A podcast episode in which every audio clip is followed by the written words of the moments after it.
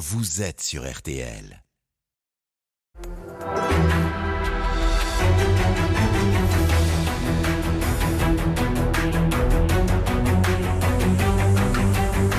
Le grand jury RTL Le Figaro LCI, Olivier Bost.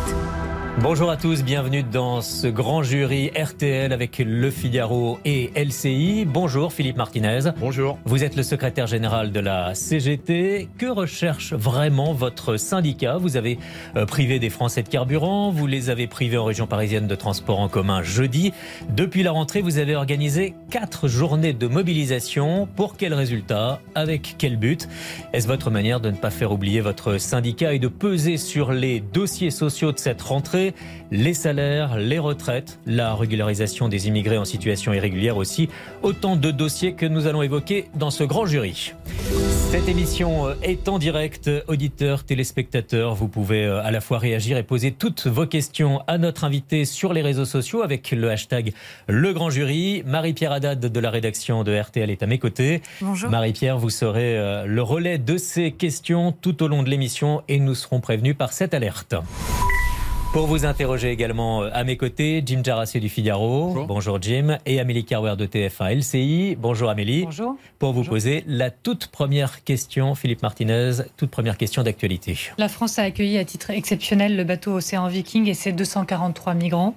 La France est-elle honorée à accueillir euh, ce bateau dans l'un de ses ports?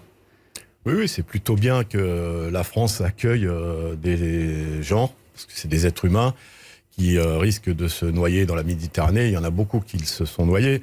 Euh, on peut discuter, par contre, sur le fait qu'on ait attendu si longtemps euh, pour prendre une décision. Et cette petite guéguerre entre la France et l'Italie est insupportable. Et puis j'ai bien noté que M. Darmanin et M. Macron jouent un peu au chaud et au froid, puisqu'ils disent que c'est à titre exceptionnel que euh, ces migrants sont accueillis sur le sol français. Mais il y a l'idée de ne pas créer de précédent. Euh, certains redoutent un appel d'air. Euh, vous savez, euh, dans notre activité quotidienne, euh, on croise de nombreux travailleurs migrants qui sont tous les jours employés dans des restaurants, dans des entreprises de nettoie nettoiement, qui font grève d'ailleurs, parce que leurs conditions de travail sont, ne sont pas bonnes, parce que leur salaire est en dessous euh, des lois françaises et c'est tout à notre honneur, je pense, de lutter avec ces travailleurs pour qu'ils soient régularisés et qu'ils aient les mêmes droits que euh, les travailleurs euh, Si, si on, qui ont si on des vous- papiers, comme on dit. si on vous comprend bien, vous dites que la France a besoin de cette immigration euh, pour, pour le travail, pour son économie Mais c'est pas c'est le constat qu'on fait. Enfin, je, je sais pas. si vous allez au restaurant, allez allez voir dans les cuisines qui travaillent. Euh, quand vous croisez, même dans les grandes entreprises, euh, quand vous croisez des des personnes qui font le ménage. Demandez-leur, posez-leur la question.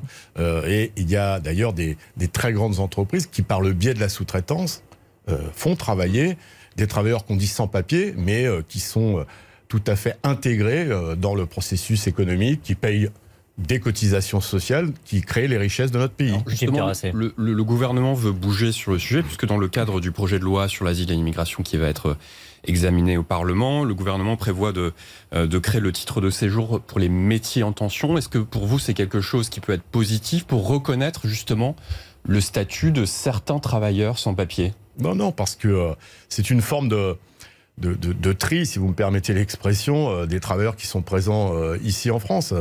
Je vous le dis, dans de nombreux secteurs d'activité, depuis des années et des années, il y a des travailleurs et des travailleuses d'ailleurs qui sont présents et euh, qui nécessitent d'être d'avoir... Vous êtes, vous êtes opposé au fait d'en Mais- régulariser un certain nombre. Non, non, c'est pas ça que Non. je dis. Non, nous, on veut les régulariser tous. D'accord, mais sans, sans critères, sans... critères Ils, ils travaillent.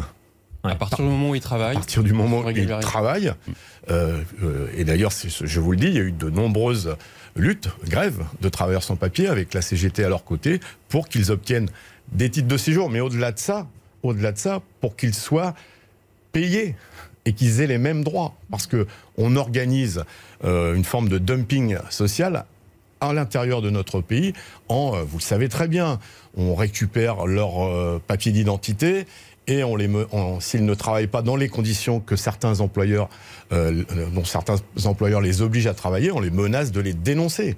C'est ça la réalité. Et l'actualité a souvent montré cette réalité. Amélie Marine Le Pen dit dans le JDD ce matin, c'est une campagne de régularisation, je la cite, orchestrée à la demande du patronat afin de faire baisser les salaires. Vous répondez quoi à cet argument de Marine Le Pen?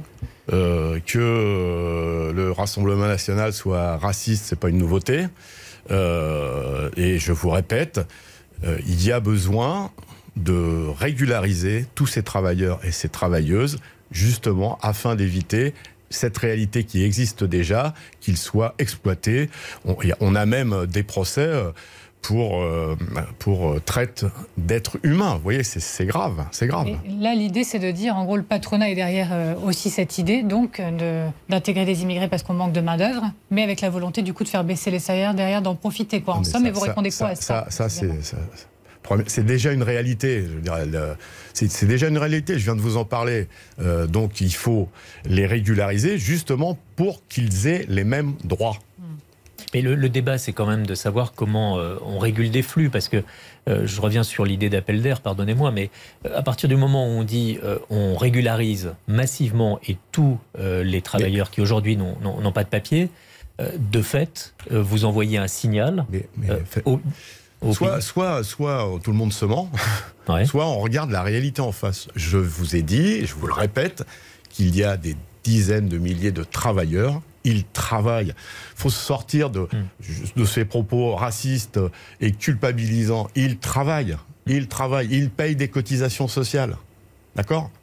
Sauf que c'est un moyen, pas tous les employeurs, c'est un moyen, mais pour certains employeurs, c'est un moyen de pression par rapport à d'autres travailleurs et travailleuses pour dire, vous voyez, eux, on peut les faire travailler moins cher, plus longtemps. Et euh, dans toutes les mobilisations, il y a eu des grèves importantes chez les travailleurs sans papier, en région parisienne, mais au-delà, euh, parce qu'il n'y a pas qu'à Paris. Euh, je pense par exemple à des bûcherons qui sont employés et, et, qui vivent dans des conditions lamentables, dans des tentes, dans les bois. C'est inhumain. Donc c'est pour ça qu'il faut... Le... Ce sont des travailleurs et des travailleuses comme les autres. Euh, que pensez-vous de, l'idée d'Emmanuel Macron de répartir géographiquement, notamment dans les campagnes, euh, l'immigration pour éviter justement la ghettoisation et les conditions précaires que vous décrivez euh, pour ces migrants? Je, pense qu'il y a, il y a des, je, vous le dis, des travailleurs dits sans papier euh, il y en a partout sur le territoire, euh, que ce soit dans les agglomérations, on en parle beaucoup, mais aussi euh, dans les campagnes. Je vous ai cité des bûcherons, dans l'agriculture, il y en a beaucoup, beaucoup. donc c'est, je pense que c'est cette forme de dire on va les parquer entre guillemets, euh, je pense que c'est pas une bonne idée. Il faut euh, regarder. L'idée, c'est justement de, les répartir pour éviter de ils sont les déjà regrouper tous au même endroit. Ils sont déjà répartis, je mm. vous le répète. Il y a les grandes agglomérations, les, euh, on en croise dans le métro parfois. La RATP a utilisé des, des entreprises sous-traitantes. Alors, la RATP disait je ne savais pas, mais il y a aussi la Poste qui utilise des entreprises sous-traitantes. Ils disent ah mais c'est pas moi, je ne savais pas. Mais il y en a beaucoup, beaucoup dans les zones rurales. Je vous dis dans l'agriculture, euh, par exemple. Pour revenir sur une autre actualité de ces, derniers jours, euh, vous avez euh, depuis la rentrée organisé quatre journées de mobilisation. Hmm. Pour quel résultat? Le résultat, c'est, je ne vais pas tous vous les citer parce que ça prendrait trop de temps.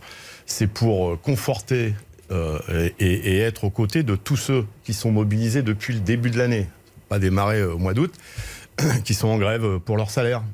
Et euh, euh, eh ces journées interprofessionnelles permettent premièrement de, soutenir tous ceux qui sont en lutte, mais aussi évoquer d'autres questions. Parce que malheureusement, il faut le dire, là où il n'y a pas de syndicat, c'est plus compliqué de faire grève. Parfois, les salariés ne sont pas au courant de leurs droits. Ben, ça permet de mettre en avant et leurs droits et les propositions de la CGT, par exemple l'augmentation du SMIC qui concernerait tous les salariés, quelle que soit la taille des entreprises. Alors sur les salaires, vous avez dit dans le cadre des grèves, les mobilisations, ça paye. Mais certains vont répondre, euh, ça coûte aussi les grèves. Est-ce que vous pouvez évaluer le coût d'une grève pour les entreprises, pour leurs salariés, pour les consommateurs là, Quand on parlait de carburant, parce qu'il y a eu des augmentations de prix au passage, certains vous posent la question, oui, mais le coût ça coûte, ça coûte aux salariés, vous avez raison parce que toute cette vieille légende qui consiste à dire que certains euh, qui font grève seraient payés, euh, c'est une euh, fausse nouvelle. Donc oui, ça coûte d'abord à ceux qui font grève, parce qu'ils perdent une journée de salaire. Parfois, je pense aux salariés d'ATS, une entreprise que vous ne connaissez certainement pas, à Alès, dans le Gard, qui sont en grève depuis 30 jours. C'est une entreprise qui fabrique des prothèses de genoux. Euh, ils se battent pour leur salaire et ça fait 30 jours qu'ils ne sont pas payés. Donc ça coûte d'abord à ceux qui font grève. Euh, la deuxième chose, le, le carburant va augmenter là. 1er décembre.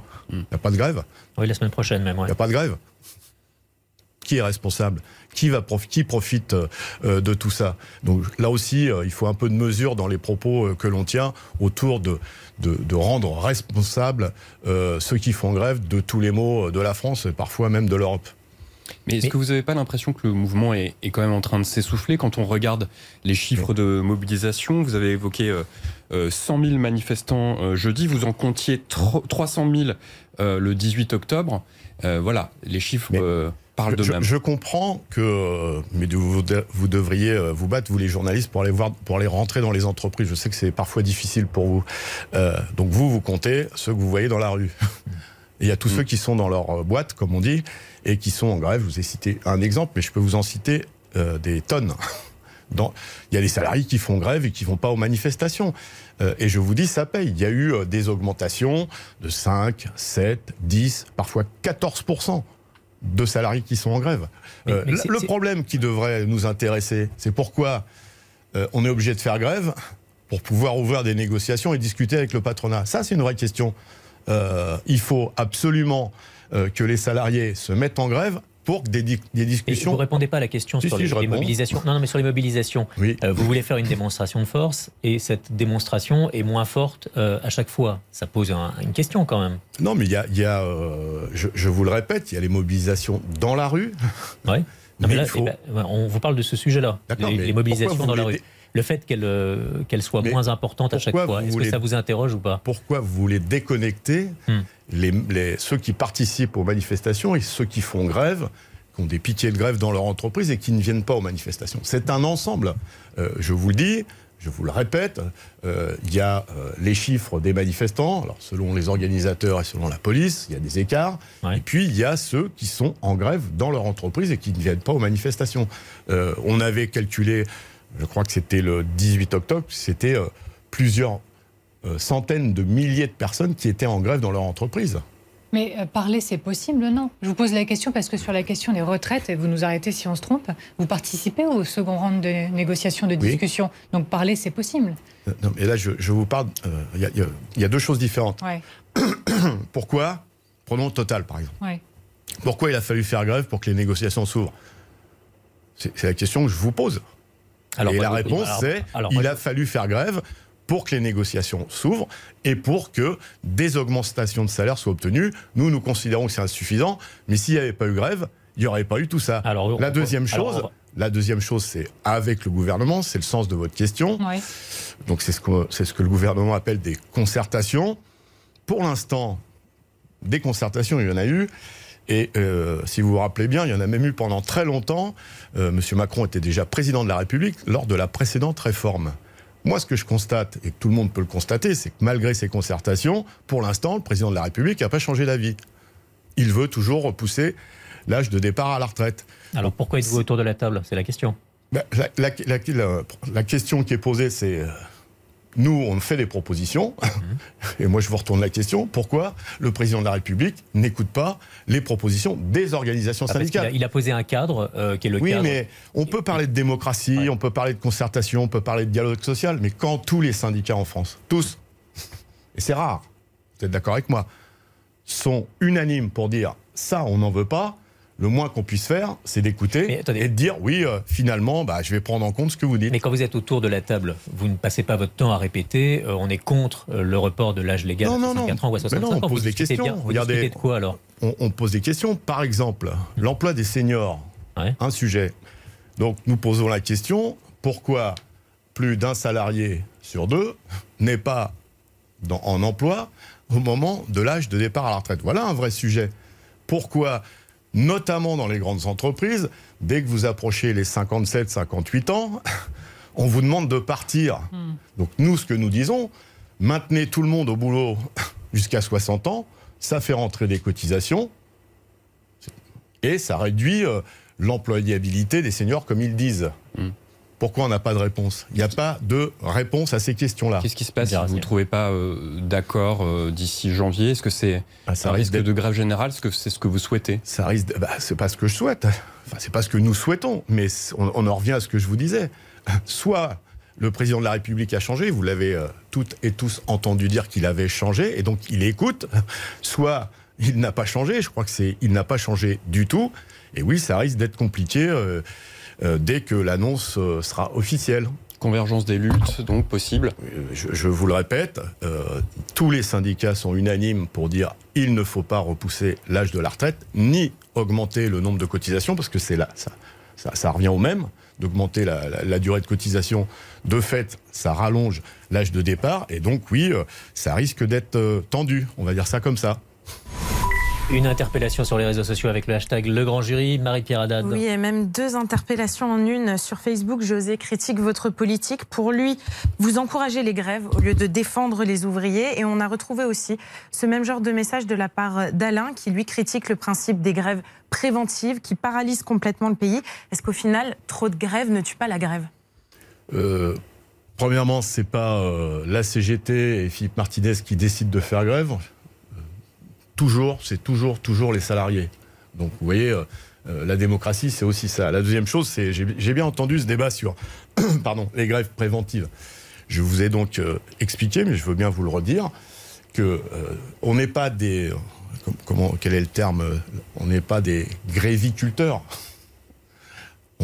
Le principe de base d'un syndicat, c'est de dire voilà, il y a un problème, on veut négocier. Mais quand en face de nous, on ne veut pas négocier, qu'est-ce qu'on fait? Qu'est-ce qu'on fait? C'est ça la vraie question. Et donc, euh, eh bien, euh, quand le processus de dialogue n'aboutit pas, eh bien, les salariés se fâchent et ils ont raison. On va écouter votre homologue euh, de FO, Frédéric Souillot, au micro d'Anaïs Buissou cette semaine. Il s'est félicité de la mobilisation à la RATP, mais il a quand même regretté ces mobilisations à répétition. Écoutez-le.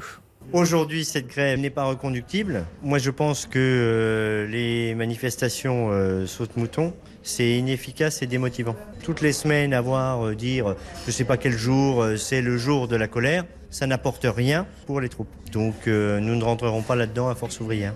Les mobilisations saute-mouton, c'est inefficace? Euh, je ne sais pas trop où il veut en venir. euh, je- avec euh, ses prédécesseurs, je pense en 2016, euh, il y a eu beaucoup de journées d'action. Jean-Claude Maillet était à la tête de Force ouvrière contre la loi El Khomri, euh, il y avait beaucoup de monde dans les rues et c'était le principe qu'on avait adopté. Et je vous le répète, les journées de mobilisation servent à encourager, à soutenir tous ceux qui ont- sont en grève et dont on ne parle pas. C'est vrai que médiatiquement, je comprends qu'on préfère parler de la grève chez Total euh, ou chez Exxon ou à la RATP. Mais je vous le répète, il y a des dizaines de milliers de salariés qui sont en grève depuis des semaines et dont on parle moins. Et eux, ils ont besoin de soutien, ils ont besoin. Mais est-ce que, Philippe Martinez, pardonnez-moi, ça raconte pas aussi peut-être une difficulté à unir les syndicats? Pour plus de force, on parlait de la mobilisation dans la rue. Ça raconte pas ça? Vous, Votre incapacité à tous à vous entendre Ah, pour mais- une seule et même cause et de la même manière? Oui, oui, bien sûr, mais vous avez tout à fait raison. et je le regrette, je le regrette. Et d'ailleurs, il est. Euh, Frédéric Souillot le reconnaît, euh, c'est beaucoup plus efficace quand les salariés sont unis. On l'a vu à la RATP euh, euh, jeudi dernier. Et, et on le voit dans toutes les entreprises. Les salariés ne comprennent pas que, par exemple, sur euh, des questions d'augmentation de salaire, les syndicats ne se mettent pas d'accord pour défendre les intérêts des salariés. Oui, oui, je, je suis d'accord. Il faut que les syndicats soient unis. Et j'espère. Et j'espère, alors je ne sais pas si ce sera des journées saute-mouton, mais en tout cas je- j'espère et je pense qu'on sera en capacité Ah, de Vous le le prenez faire. mal quand même, cette, cette interpellation. Pardon? Votre- Vous le prenez assez mal, cette interpellation. Non, non, je sais pas trop ce que ça veut dire, euh, les journées saute-mouton, mais euh, je, je pense et je, je- je suis convaincu qu'en en matière de retraite, tous les syndicats seront unis et on verra les formes, on décidera ensemble les formes d'action. Mais euh, là, vous ne vous remettez pas vous en question. Il n'y aura pas de, de changement de méthode de votre côté. C'est à eux de venir vers vous, pas à vous de Mais- revenir mais, un peu euh, vers eux. c'est- le, le- le- enfin, le propos ne, se pose pas comme ça, la question ne se pose pas comme ça. Vous croyez qu'à la RATP, euh, ils sont venus nous voir pour dire euh, mettez-vous d'accord et on fera grève Ils ont décidé euh, entre eux parce qu'il y a un problème de salaire. Et c'est comme ça dans toutes les entreprises. Toutes les entreprises. Les syndicats proposent, les salariés votent. Et ils ne demandent pas ni à Martinez, ni à Souillot, ni à Berger s'ils sont d'accord. Ils y vont. Vous l'avez entendu, il y a des interpellations sur les réseaux sociaux avec le hashtag Le Grand Jury, Marie-Pierre Haddad. Oui, une interpellation qui concerne le rôle de Fabien Roussel, le numéro un du Parti communiste. Il a participé à la manifestation de jeudi et il a déclaré J'espère que d'autres rejoindront ce mouvement, quitte à retrouver les ronds-points et quitte à réoccuper l'espace public. Donc, quand il parle des ronds-points, il fait référence au mouvement des Gilets jaunes. Est-ce que vous souhaitez le retour des Gilets jaunes? Moi, je souhaite qu'il y ait le plus grand nombre euh, de citoyens. Et je sais que c'est difficile euh, pour les salariés des petites entreprises, pour les chômeurs. Est-ce qu'il faut réoccuper les ronds-points? Je, Vous savez, les, les, les ronds-points, les rues, les entreprises, euh, plus il y a de salariés qui se rejoignent et qui se mobilisent, euh, mieux c'est pour obtenir satisfaction. Euh, J'ai croisé d'ailleurs, euh, j'étais à Nîmes euh, jeudi dans la manifestation, des Gilets jaunes sont venus m'interpeller pour me dire il faut qu'on se mette ensemble. Il n'y a pas de problème, à condition que les revendications soient claires, précises. Et la préoccupation première, vous le savez aussi bien que moi, aujourd'hui en France, c'est la question du pouvoir d'achat. Et nous, CGT, nous pensons que la meilleure réponse euh, face au problème de pouvoir d'achat, c'est l'augmentation des salaires. Et de ce point de vue-là, plus on est nombreux, plus on a de chances de gagner. On va, on va revenir sur les salaires. Sur Fabien Roussel, toujours, euh, il a créé la polémique euh, à la rentrée en, en, disant que la gauche devait être euh, la gauche du travail et ne pas être la gauche des allocations. Est-ce que vous êtes d'accord avec cette formulation? Euh, je, je, je, je, suis d'accord pour dire que le travail, c'est essentiel. Et d'ailleurs, euh, il n'y a pas assez de débat sur le travail dans notre pays. Quand on, parle, quand on évoque travail, on parle, et beaucoup de politiques évoquent euh, l'emploi, le chômage. Le travail, c'est autre chose. Mmh. Moi, je croise beaucoup de travailleurs et de travailleuses qui ont perdu le sens du travail. Pas, que, que pas parce qu'ils sont feignants ou qu'ils ne veulent plus travailler, parce qu'ils nous disent, ils me disent, euh, ce qu'on me fait faire, ça ne correspond pas mmh. à ce que je sais faire. Là-dessus, vous êtes plus proche de la vision de Fabien Roussel que celle de Jean-Luc Mélenchon, si par vous, exemple? Je vais vous, je vais terminer ce que je voulais dire. Ouais, Donc, ce que je voulais dire, c'est le travail, c'est essentiel. Ceci dit, les chômeurs, et d'ailleurs le gouvernement, avec ses différentes réformes, les punit de plus en plus. Il faut qu'ils vivent aussi. Euh, et donc, il y a besoin, en attendant d'avoir du travail, d'avoir des aides. Euh, que ce soit les allocations chômage, euh, les aides, les minima sociaux, les pensions pour les retraités. Euh, donc moi, je n'oppose pas les deux. Mmh. Par contre, il faut un vrai débat sur le travail. Et de plus en plus, et c'est dramatique d'ailleurs, je pense qu'on va y venir sur le, la fameuse grande démission ou des choses comme ça. Mmh. C'est dramatique mmh. de voir, par exemple, des infirmières, 27 ans d'ancienneté, pleurer en se disant je vais quitter mon boulot parce que je n'en peux plus je n'en peux plus, on me fait faire n'importe quoi. Alors, je, ne, je ne peux plus consacrer tout le temps que j'ai à faire à mon travail parce qu'on me fait faire autre chose. Ça, c'est dramatique. Et ça, il faut y répondre. Je reprends différemment ma, ma question sur euh, Jean-Luc Mélenchon. Oui. Euh, il n'y a toujours on pas, va pas faire le tour de tous non, les non, non, hommes politiques. Euh... Il n'y a toujours pas d'action commune en vue avec la France Insoumise. Est-ce que vous tendez la main à Jean-Luc Mélenchon, Mélenchon? Est-ce que vous espérez que ça puisse se réaliser? Il faut, premièrement, que chacun euh, soit sur son créneau. Voilà. Euh, dans les... syndicats sont présents dans les entreprises, pas assez, mais ils sont présents dans les entreprises. Euh, et donc, c'est avec les salariés que les syndicats construisent les revendications. Après, qu'il y ait des passerelles avec le monde politique, des relais avec les élus, par exemple. Euh, moi, je me félicite quand la NUPES propose euh, d'augmenter le SMIC. C'est un relais politique d'un mouvement social. Euh, et donc, il peut y avoir aussi des mobilisations, mais il faut que les mots d'ordre soient clairs. Il faut que la décision de se mobiliser soit partagée. Ça n'a pas été possible jusqu'à maintenant. Alors justement, une question sur les réseaux sociaux à ce sujet, Marie-Pierre Haddad. Oui, vous parlez justement de mobilisation, mais vous, vous avez refusé de participer à la marche contre la vie chère qui était organisée par Jean-Luc Mélenchon et la France Insoumise. Jean-Luc Mélenchon l'a plutôt mal pris, parce qu'il a dénoncé ah oui, votre attitude. Oui. Euh, il a dit que vous étiez sectaire. Quel est le problème en fait avec Jean-Luc Mélenchon et pourquoi vous vous comprenez pas? Pourquoi vous vous manifestez non, pas, pas ensemble? J'ai pas de problème avec euh, Jean-Luc Mélenchon. Euh, euh, je pense que euh, sur son blog, il est euh, parfois outrancier, peut-être sectaire aussi. la réponse, je viens, de, je viens de la donner. Il faut que on écoute les organisations syndicales qui sont présentes dans les entreprises, qui sont le lien avec les revendications des salariés et sur les formes d'action. Euh, c'est pas euh, un qui décide à la place de tous, c'est euh, on se parle et on décide des formes Qu'est-ce que d'action. vous trouvez d'outrancier chez Jean-Luc Mélenchon? Vous pouvez préciser un petit peu parce que Bah, euh, dire que les syndicats ne servent plus à rien, ou en tout cas, il a à peu près dit ça dans un précédent bloc, critiquer euh, euh, fermement et, et, et, et- et- et, des fois de façon un peu excessive, on va être mesuré dans ses propos, le secrétaire général d'une grande organisation qui est la CGT, c'est euh, aussi euh, s'attaquer à tous les syndiqués CGT. Euh, je pense qu'il vaut mieux se parler plutôt que Bon. de laisser aller de se laisser aller sur les blogs. Amélie. Vous voir dans la rue ensemble, c'est pas gagner-gagner, on le sent bien. Mais, mais Juste, attendez, vous avez remarqué, vous avez remarqué que euh, bah, j'étais pas à Paris euh, jeudi, mais j'étais euh, À Nîmes. euh, euh, j'étais à Nîmes. Il y avait des élus euh, politiques euh, de tous bords à la manifestation et régulièrement euh, il y a Bon, des photos d'ailleurs qui circulent avec Alors. avec euh, avec Fabien Roussel, avec Olivier Faure, avec Sandrine Rousseau, avec euh, je vais pas tous vous les Philippe citer. Ils, ils soutiennent ces mobilisations et c'est très bien. Jean-Luc Mélenchon et, et la France Insoumise veulent repartir en campagne contre la vie chère dans les prochaines semaines. Mais c'est aussi euh, pour obtenir la dissolution du gouvernement. Une question quand même politique, on peut vous la poser. Une dissolution euh, de l'Assemblée, pardon, vous le souhaiteriez C'est ce que vous espérez C'est pas, c'est pas, euh, c'est pas aux organisations syndicales et à- aux syndicats de, de- de répondre à ce genre On de peut questions. demander son avis à Philippe Martinez. Mais vous pouvez le demander, je peux vous répondre ce que ce que je pense. Euh, C'est pas c'est pas notre sujet. Nous, ce qu'on veut, c'est qu'il y ait des avancées Hmm. pour les salariés.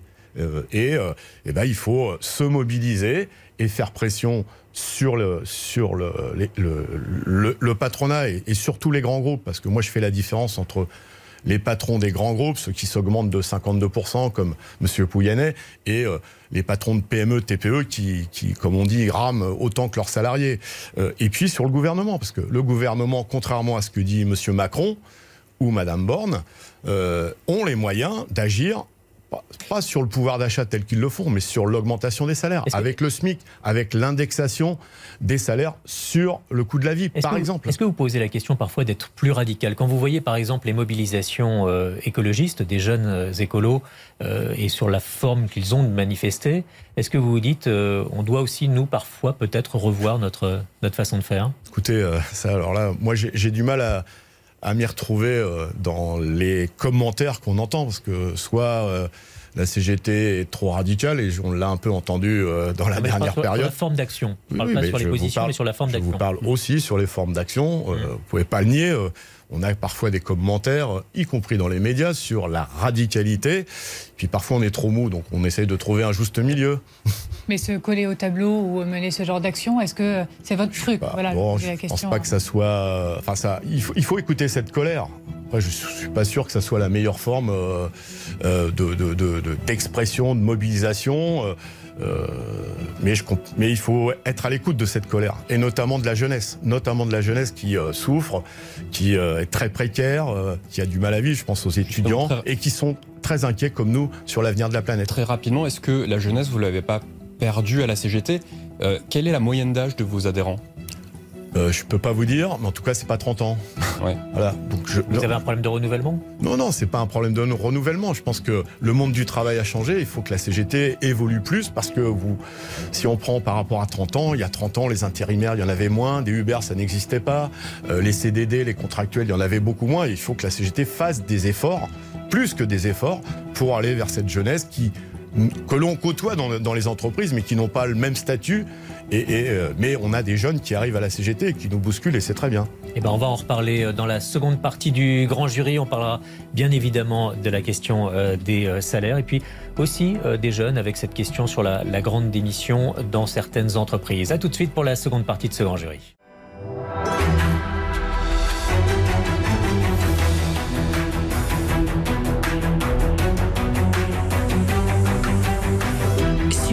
Jury RTL Le Figaro LCI.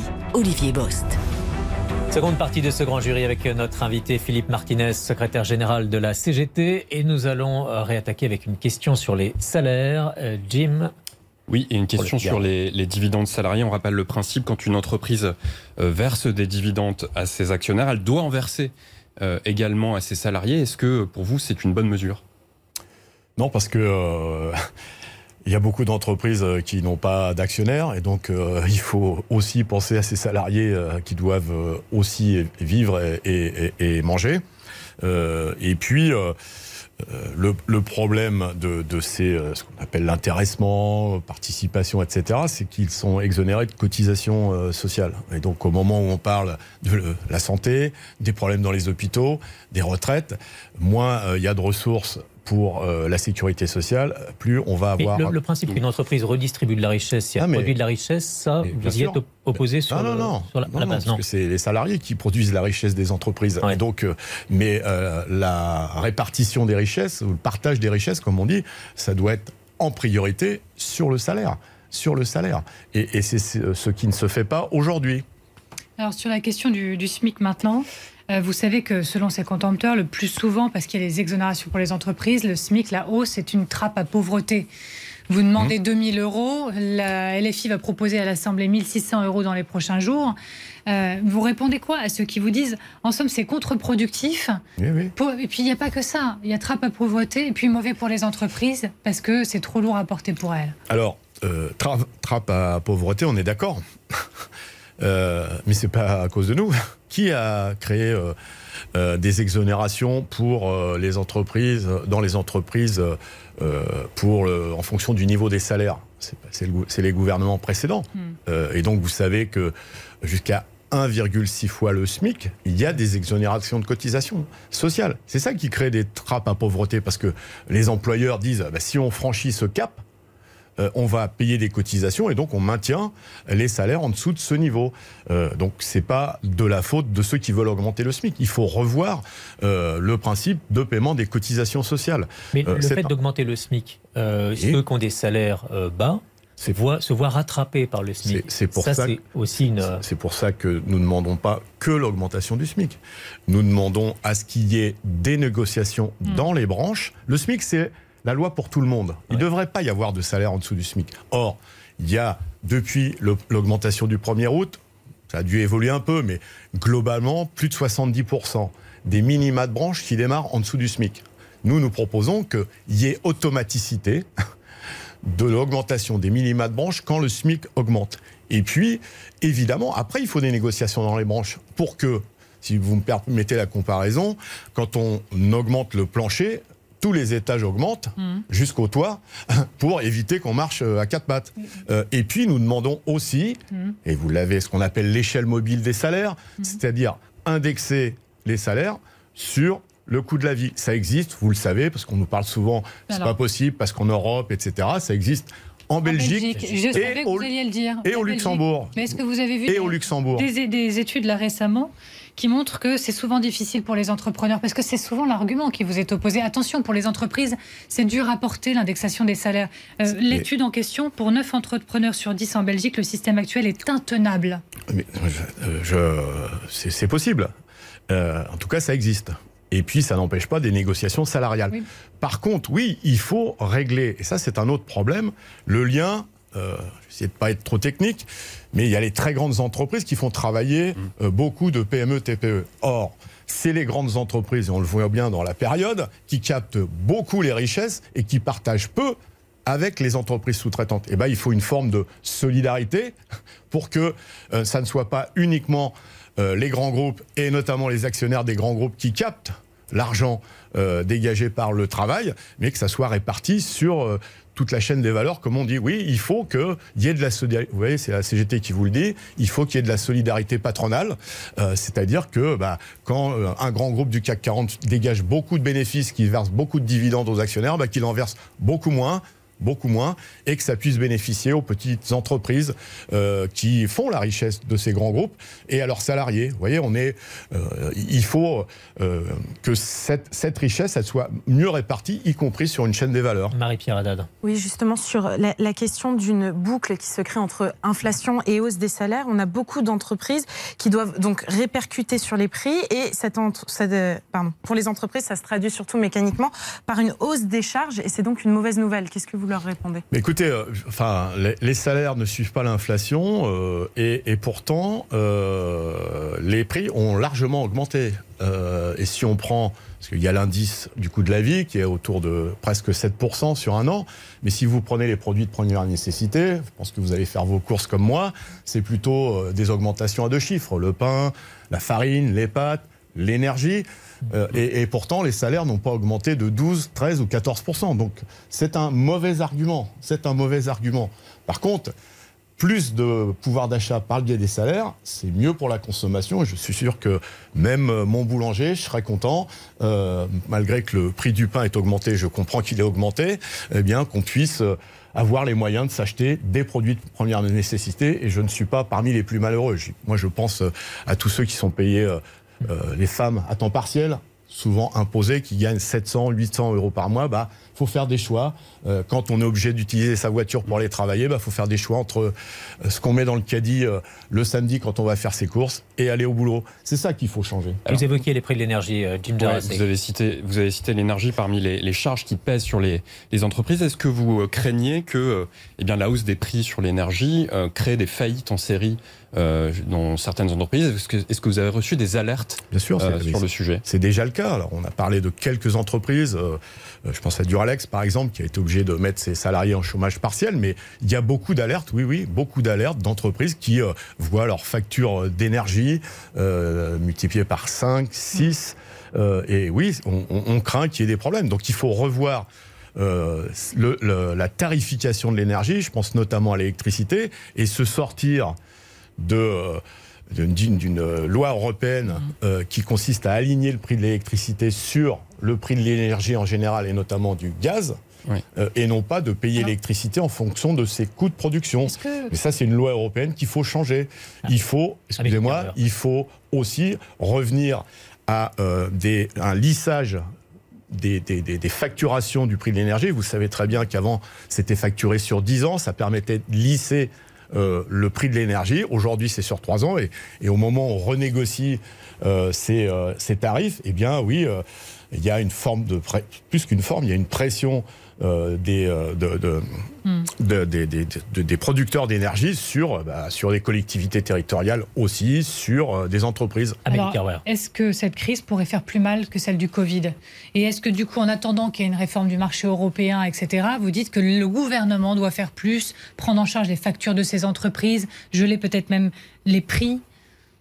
Je, je ne comparerai pas à la crise de la Covid, euh, pour des raisons que vous comprenez, euh, mais Je parlais bien sûr des conséquences Oui, oui, non, mais pour hein. qu'il n'y ait Bien pas d'ambiguïté euh, entre nous. Euh, oui, le gouvernement peut au moins euh, dire ça ne peut plus continuer comme ça. Il faut sortir le prix de l'électricité, par exemple, du marché. Il faut arrêter avec cette concurrence qu'on nous a tant vantée. Vous avez vu euh, que malgré euh, l'ouverture euh, à la concurrence des prix de l'électricité, ça n'a rien réglé. Au contraire, euh, les entreprises d'énergie font euh, Or, EDF font ce qu'elles veulent, pratiquent les prix qu'elles veulent, et quand elles n'arrivent plus, elles prennent les sous et elles renvoient euh, les usagers vers EDF. EDF qui a beaucoup payé pour soutenir les entreprises privées. Je crois que c'est plus de 8 milliards d'euros qui ont été versés pour maintenir à flot les euh, dividendes des actionnaires des entreprises privées. Alors justement, l'une des causes euh, de l'augmentation du prix de l'électricité, c'est aussi nos difficultés dans le nucléaire Hmm. euh, avec, euh, avec EDF. Il y a eu des, des grèves dans les centrales euh, nucléaires. Est-ce que s'il y a des coupures d'électricité cet hiver, euh, vous serez responsable aussi de ces coupures Euh, enfin, on est encore responsable de ça. Euh, ouais, On peut vous poser la question en tout cas. Oui, non, mais Ouais. vous, vous me dites de quoi on n'est pas responsable. Euh, le problème de, de l'énergie d'EDF et, et- et notamment du nucléaire, il tient en deux choses. Premièrement, les grèves qu'il y a eu, c'est autour des questions de salaire. Il y a des salariés très très compétents et très qualifiés à EDF qui, comme les autres, méritent d'être augmentés. Et je vous rappelle qu'il y a eu un gel de salaire pendant des années. La deuxième chose, c'est euh, à force d'externaliser, euh, de sous-traiter les savoir-faire, on les perd. Euh, il faut former. Moi, j'ai été euh, euh, il y, a- quelques semaines dans la direction, euh, euh, c'est à Marseille, une direction qui, s'occupe spécialement de la maintenance euh, euh, des centrales nucléaires. 2000 salariés. Ils me le disent. ils me le disent, on a perdu des savoir-faire. On n'écoute pas. Vous voyez, j'en reviens à ma question du travail. On ne nous écoute pas quand on fait des alertes. Eh bien, ça conduit à ce qu'il y ait plusieurs réacteurs qui soient fermés et, qu'on a du mal. L'État qui redevient actionnaire à 100% d'EDF, c'est de nature à vous rassurer ou pas? Euh, Évidemment qu'on est pour une entreprise à 100% publique, parce que l'énergie, c'est un bien de première nécessité. Mais euh, ça veut dire quoi? Euh, Il faut donner du contenu à une entreprise publique. Est-ce que on va réinternaliser des activités, par exemple? Est-ce qu'on va embaucher euh, pour retrouver des savoir-faire? Voilà la vraie question. Est-ce qu'on va écouter les salariés? Ça ne suffit pas de dire on va être à 100% public si euh, c'est une coquille vide. Et une interpellation sur les réseaux sociaux avec le hashtag Le Grand Jury, Marie-Pierre Haddad. Oui, qui concerne justement les coupures d'électricité. Euh, c'est une grande crainte pour les Français. Après la pénurie d'essence, ils craignent aussi des pénuries d'électricité. Est-ce qu'il peut y avoir des coupures ou pas? Euh, personnellement, je n'en sais. Euh, si vous entrez en grève, en tout cas. enfin, et si la grève se prolonge. Il faut arrêter de tout mettre sur les grèves. il faut arrêter de tout mettre sur les grèves. Il y a. Il y a, quand il y a en, l'occurrence, là, ça retarde non, mais attendez, le démarrage il y a, oui, oui, enfin, nombre de centrales. Pourquoi on ne s'est pas posé la question euh, avant Quand il y a une partie du, du, du, nucléaire qui est arrêtée, pas à hmm. cause des grèves, hmm. parce qu'on n'a pas écouté les salariés, parce qu'on n'a pas fait, on retarde toujours la maintenance, la maintenance parce qu'on n'a pas assez de personnel. C'est là qu'il faut se poser les questions. Or là, on met tout euh, sur des, salariés qui revendiquent euh, une, euh, une, entreprise publique au service des citoyens. non, mais la principale conséquence en non, non, non, pour les Français, ce qu'ils voient au jour le jour, c'est qu'ils entendent, ce qu'ils entendent, ce qu'on veut bien leur dire. Une question Pourquoi on ne s'est pas posé la question alors qu'il y a eu des alertes? Enfin, il y a eu des alertes en disant attention, si on ne euh, s'occupe pas de la maintenance des centrales nucléaires, il y aura des problèmes. Mm. C'est ça la vérité. Une autre question sur un, secteur que vous connaissez bien, Jim Jarassé. C'est bien puisqu'il s'agit du secteur de l'automobile. Euh, une question sur l'interdiction des moteurs thermiques en 2035. Est-ce que c'est une perspective souhaitable et réalisable pour vous ou, est, ou bien est-ce que c'est finalement une bombe sociale en devenir? On rappelle que le secteur de l'automobile, c'est encore 800 000 emplois en France aujourd'hui. Alors c'est un, un, vaste sujet. Euh, Premièrement, on ne peut pas parler de l'automobile sans parler de la mobilité en général, euh, des transports publics. Euh, de la SNCF par exemple, où il y a besoin de rénover euh, beaucoup là aussi, avant qu'on nous accuse ceux qui font grève d'être les. questions des internautes. C'est pas pour vous que je dis ça. avant qu'on accuse les grévistes de paralyser la France ou je ne sais quoi. Donc c'est dans un cadre global. Si on prend l'automobile, vous avez noté qu'on interdit les moteurs thermiques en 2035, sauf pour les Ferrari, euh, pour les Porsche, euh, enfin tous les véhicules qui sont accessibles à tout le monde. Dis-moi qui tu fréquentes et je ferai les lois que tu veux. Euh, et deuxième chose, je pense qu'il faut une réflexion plus globale sur les motorisations en général. parce que le tout électrique va poser des problèmes aussi. Mmh. il faut, il y a l'extraction de lithium, il va falloir en trouver. On en a trouvé en France, faut voir si les populations sont d'accord pour avoir une mine à côté de chez eux. Il faut retraiter euh, le retraitement. Une de dépendance en fait.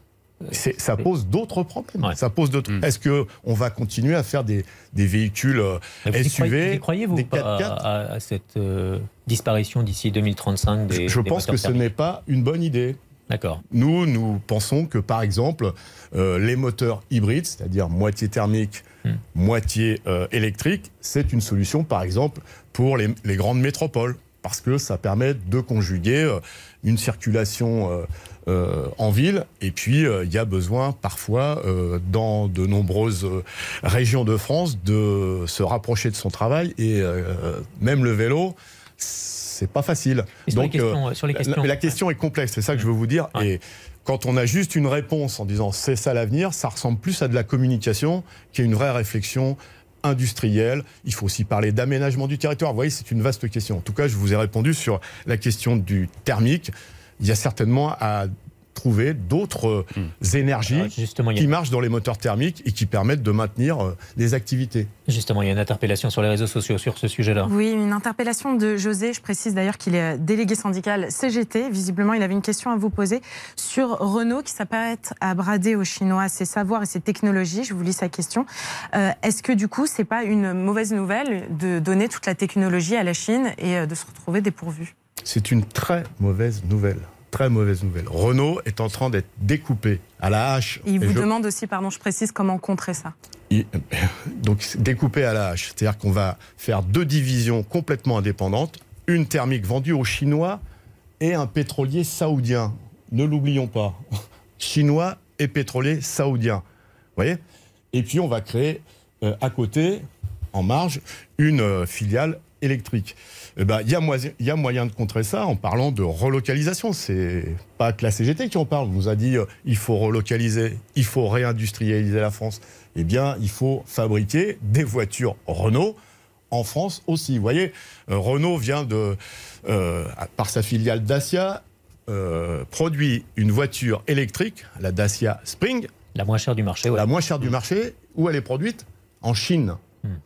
Alors c'est bien, quand on l'a sur place, c'est c'est écolo, mais euh, bon, la Chine, on peut s'interroger sur euh, son lien à l'environnement, et puis euh, il faut les faire revenir. Et ben, il faut faire 200 000 kilomètres pour équilibrer le bilan carbone.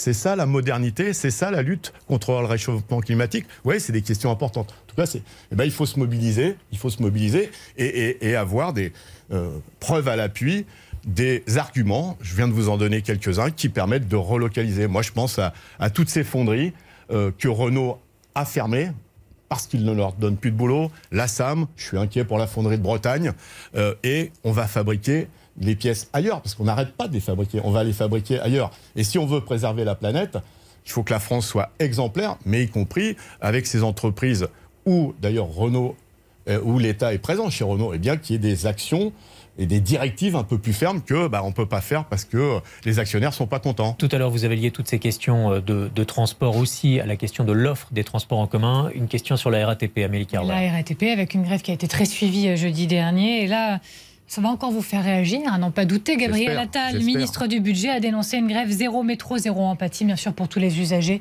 notamment travailleurs que vous pouvez représenter, qui n'ont pas pu se rendre au travail ce jour-là. Ben, euh, Gab- Gabriel Attal, je suis sûr qu'il le fait. Il prend tous les jours euh, le RER A quand il n'y a pas de grève. Et puis, euh, j'espère qu'il y a aussi de l'empathie pour tous ceux qui sont serrés, euh, qui euh, voient passer euh, des euh, métros, des RER sans pouvoir monter dedans parce qu'ils sont blindés. Euh, il devrait euh, aussi s'intéresser aux problèmes de recrutement à la RATP euh, à cause des salaires, à cause des conditions de travail. Vous savez qu'il manque beaucoup de conducteurs de bus, par exemple. Donc moi, je suis prêt à en discuter avec Gabriel Attal et puis de prendre le métro de temps en temps avec lui Vous aux parlez, heures de des, pointe. vous parlez des difficultés de, de recrutement. Il y a un phénomène de société euh, intéressant et qui est analysé dans, dans une note d'analyse que révèle le Figaro Magazine cette semaine, euh, où les, euh, Jérôme Fourquet de l'IFOP et Jérémy Pelletier, le directeur de la Fondation Jean Jaurès, euh, s'inquiètent d'une épidémie de flemme qui sévit, euh, selon eux, dans l'Hexagone. Est-ce que ça vous dit quelque chose Est-ce que vous le ressentez? Est-ce qu'il y a un, un problème de motivation? Il y a- Qu'il y a un problème de motivation Oui. Mais alors, euh, évoquer la flemme, là, je vois pas de quoi on parle. on, Pardon. est- on a Je- traver- on a- on a traversé le Covid, les entreprises n'ont pas forcément le Mais- sens qu'elles avaient je- auparavant. je- je- Est-ce que tout il y a- ça, Il y a un problème de motivation des salariés. J'étais dans un, un atelier SNCF mercredi. Les soudeurs, on en parle beaucoup des soudeurs. Mm. On en manque en France. On en manque. Eh bien, j'ai croisé un jeune qui euh, était intérimaire et à qui on proposait un salaire d'embauche de 1300 euros. Hmm. Euh, Est-ce que c'est normal d'avoir une telle qualification? Tout le monde dit on en manque et de dire on va t'embaucher à 1300 euros. Je comprends. Je crois pas qu'il soit flemmard ce jeune. Mais il se dit, euh, j'ai une qualification, j'entends partout à la radio les patrons qui disent on manque de soudeurs, et moi on me propose, bah, lui il a besoin de manger, il a besoin de se loger, et il me dit à 1300 euros, je ne peux pas, je ne peux pas. Et donc euh, c'est ça la réalité. Mais- Je pense à tous ces alternants par exemple, et d'ailleurs je pense que la CGT devrait faire plus, qui euh, bossent dans les entreprises. Euh, et qui, par exemple, euh, ne bénéficient pas euh, ni des primes, ni des augmentations de salaire. Là aussi, la motivation, elle se juge aussi sur eh bien, son niveau de rémunération. Je, fi- je finis Ouais. juste. Par contre, travailler moins, ça, ça nous intéresse, vous voyez 32 heures, ça serait idéal. Premièrement, pour euh, faire autre chose dans sa vie que de bosser, et puis laisser de la place pour tous ceux qui n'ont pas de boulot. Mais dans ce que vous nous dites, on, on comprend que la, la- la réponse est uniquement salariale. Or, quand on regarde par exemple dans la fonction publique, dans les hôpitaux, les transports publics, euh, l'éducation nationale, on a l'impression qu'il y a quelque chose qui va au-delà des salaires, une, une perte de sens vis-à-vis du, service public. Qu'est-ce que, quel regard vous portez sur ce phénomène? Je pense que vous m'avez bien écouté. J'ai pas évoqué que les questions salariales. C'est moi qui ai parlé du sens du travail. Du sens du travail. Euh, quand on ne sait plus, quand on ne sait plus pourquoi on va au boulot, il y a des questions à se poser. Et pas le salarié, celui qui l'emploie. Oui, vous avez raison. Quand les infirmières me disent euh, on passe plus de temps devant des ordinateurs à faire des bilans financiers pour on ne sait qui que euh, euh, dans les chambres aux côtés de nos soignants, oui, il y a un problème du sens du travail. Quand des agents de la fonction publique qui votent bientôt nous disent on nous demande là aussi de nous intéresser plus à, à des réductions pardon, réduire les dépenses plutôt que d'accueillir les usagers, euh, oui, il y a un problème de sens du travail. Et vous le savez, vous ne le savez peut-être pas, mais ça fait au moins dix ans que la CGT réclame qu'on traite cette question du sens du travail. Pourquoi je vais bosser?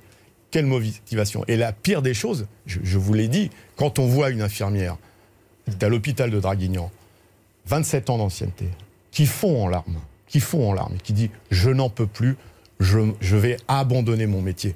Ces métiers à vocation, parce que ce sont des métiers à vocation. Quand on en arrive là, oui, il y a urgence à s'occuper du travail et du sens du travail. Vous avez raison. Un, mot sur, euh, parce qu'on approche de la fin de cette émission, sur votre métier à vous. Euh, vous avez décidé de ne pas vous représenter à la tête de la CGT. C'est pas un métier ce que je fais. Les élections, alors de, votre fonction. Mon employeur c'est Renault, je vous le rappelle. Oui, on va en parler. Vous avez décidé de donc de pas vous représenter. Les élections c'est en, mars prochain. Euh, un mot quand même sur le votre bilan. Euh, la CGT euh, n'est plus le premier euh, syndicat, mais le, second syndicat de, France, le deuxième. Est-ce que ça, ça sera quelque chose dans votre, dans votre bilan négatif? On peut personnaliser ce bilan, je, l'assume, mais la, question c'est est-ce qu'il y a des solutions pour changer ça? Je pense en proposer. Je vous ai dit, il y a des élections dans la fonction publique à partir du, du 1er mm. au 8 décembre. C'est l'occasion de voter CGT euh, dans la fonction publique pour qu'on puisse regagner euh, notre première place. Euh, tous salariés confondus. oui, je vous l'ai dit, il faut que la CGT soit plus ouverte au monde du travail tel qu'il est aujourd'hui et non pas tel qu'il était. Est-ce que, ça explique en partie votre activisme avec toutes ces, journées de mobilisation ces, ces, dernières ça fait semaines beaucoup de journalistes, mais euh, il, y avait, il y a eu des grèves en, en 2016 contre la loi El Khomri. J'étais un activiste radical. Il y a eu des grèves importantes contre la précédente réforme euh, de la retraite. J'étais un radical activiste et je ne sais quoi. Euh, c'est l'actualité et c'est les salariés qui font euh, que le syndicat, il, propose des choses, il participe à des grèves. Le reste, bon, ça fait des commentaires c'est les commentaires. Eh ben, une toute dernière question à l'interpellation sur, sur le fil, vous savez, les internautes sont vraiment très curieux. Vous avez 61 ans, ils se demandent quel va être votre avenir après avoir été secrétaire national de la CGT. Est-ce que vous allez prendre vos retraites? Qu'est-ce que vous allez faire? Écoutez, je n'ai ni l'âge ni les annuités pour prendre ma retraite parce que je suis comme les autres. Il m'en manque, il manque encore quelques. Donc, euh, comme je suis euh, salarié de Renault, je vais retourner dans mon entreprise et j'ai d'ailleurs proposé euh, que mon expérience serve à régler, par exemple, les liens entre donneurs d'ordre sous-traitants, parce que j'ai une petite expérience. Donc je retourne chez Renault. Vous devez ah. travailler encore combien de temps Écoutez, il euh, faut que je fasse mes calculs, mais il me restera au mois de mars peut-être encore un an. Merci Philippe Martinez, secrétaire général de la CGT, invité de ce grand jury ce dimanche. Bon dimanche à vous tous.